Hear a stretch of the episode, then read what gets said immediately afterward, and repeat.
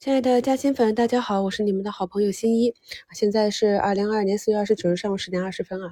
我呢一共有三张专辑啊，一张是股市基础知识啊，虽然是基础知识，但是也是比较高阶的啊，都是结合当下的热点时事，比如说打新的绿鞋呀、破发呀，很多均线知识啊都在里面，朋友们也可以去看一下。另一张呢是股市投资新米团，里面都是每天的。早上啊，九点多十点之前就发出来，根据每天的实盘盘形做好计划，跟大家分享我观察到的当日资金流向机会与风险提示。那么在四月二十六日的早盘里，我就跟大家明确的写了标题啊。滚动持仓过节，那这个基调就定好了。既然是持仓过节，那么节前节后呢，一定不会是太大的风险。新一节前法则里也是反复跟大家讲了，一般资金为了避险会在节前出去啊。那么这个时间节点呢，就是在过节前的呃五到七个交易日。那么最佳的回补仓位的时候，就是昨天提示大家的，也是在股票投资新米团专辑中啊，昨天早评节目的标题中就可以看到，节前最后一个卖股提现日抛压。懂的朋友就都懂了。那么既然是最后一个抛压的话，那后期就没有什么抛压了。所以呢，一般来讲啊，节前倒数第二个交易日是比较好的回补仓位的位置。所以呢，昨天收评里也跟大家去讲了，昨天我们的哈利波特跌的比较猛哈，从一百七十八跌到七十七点零七，那我就顺势加了一笔。那今天呢，已经上涨了七个点，原因和理由也跟大家讲了，有大订单在手啊，砸得越深呢，我是越开心啊。我们的骨科机器人呢，也是利空出尽啊。我跟大家讲过无数次，当一只个股运行到底部的时候，如果它的未来没有问题的话，那这时候的利空呢，都是底部的鬼故事啊。包括昨天业绩出来的分众啊，很多朋友都很恐慌。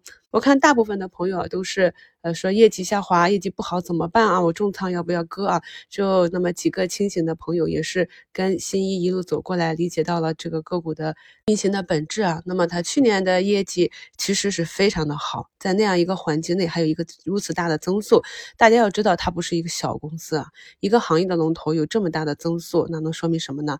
那一季度业绩下滑，我们要看是为什么下滑，然后要看一下基数啊。那具体的分析在。股市加薪圈的专享问答里，我昨天回答了四五次啊，所以朋友们自己去看一下就行了。所以呢，想要挣到大钱，长长久久的在股市里面，像巴菲特老人家那样实现一个财富自由啊，首先啊，健康快乐的活到九十九岁，活得越长越好。其次呢，一定要有一个大局观啊。很多短线啊，我们拿到的这些利润，很多浮盈，它都是浮云而已。而我们中长线在底部买入的很多浮亏，它也是浮云。所以投资的确定性就是你知道个股这个企业它未来呢是什么样，你知道股市的这个周期它有低迷有高涨。我们在低迷的时候买上这些逆势的。被杀的很惨的好筹码，我们拿到股市疯狂的周期去卖出，其实投资就是这么简单。这是在前两次付费直播里，我跟大家反复去讲的一个比较高层次的认知。那只有建立了这个认知，配以我们很好的仓位管控啊，再加上我们技术节点去选择很好的买卖点，不断持仓啊，短期兑现等各种技巧，才能够帮助我们获得高于这个市场、高于其他投资者的超收益。昨天我们左侧去低吸的永辉啊，也是，呃，今天上涨了五个多点啊。这个逻辑呢，往前回溯一个月的节目里都有讲。如果现在还在问我为什么买入一只亏损股的朋友，那就要反思一下你听讲的能力了。太平洋证券啊，今天是秒板回风啊，好久没有看这只大妈最爱的低价券商股了啊。那么点击看涨停分析呢，里面居然是给予通策医疗买入评级，这个也是比较有趣的。那么通策这两天呢，也是比较难熬。突破了前期的新低啊！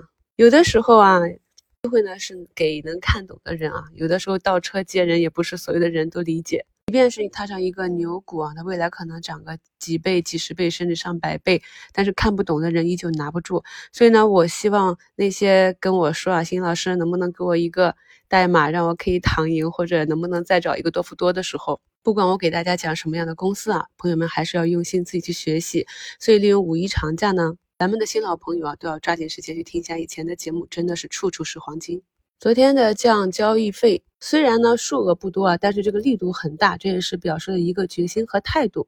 昨天盘后，国家给科技股两千亿的额度去，呃，只以百分之一点七五的低利息去扶持我们的科技，也再一次验证了新一给大家判断的税收政策这一个科技国产替代这样未来一个方向啊。所以呢，一定要听懂大的方向，知道大的周期啊。我们在从去年八九月份开始减仓，十二月份彻底的给出空仓这样的一个计划之后，今年三月再次杀回，在这个两千八的位置是无需恐慌的。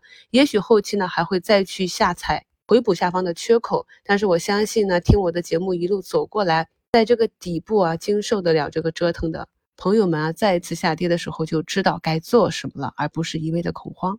同时呢，我在评论中也看到很多的朋友这个周期做得非常的好，是不是都感觉到这一路走过来，二零二二年成长了很多呢？今天是最后一天出一季度报，五月里我也会专门开一个专享直播，跟大家讲一下我们应该如何在这种时间节点去选择题材炒作和如何去回避一些题材炒作。五一期间呢，也会给大家更新一期节目，专门的去讲解一下我这里的长线、中线和短线以及超短不同的意义。我是一个长线价值投资者，作为长线投资者，你没有十年的投资是算不上的。我在股市基础知识里也跟大家更新过美股上市以来涨幅过万倍的大牛股，所以我自己看好的，从四千多只个股里面精挑细选出来的不到十只的。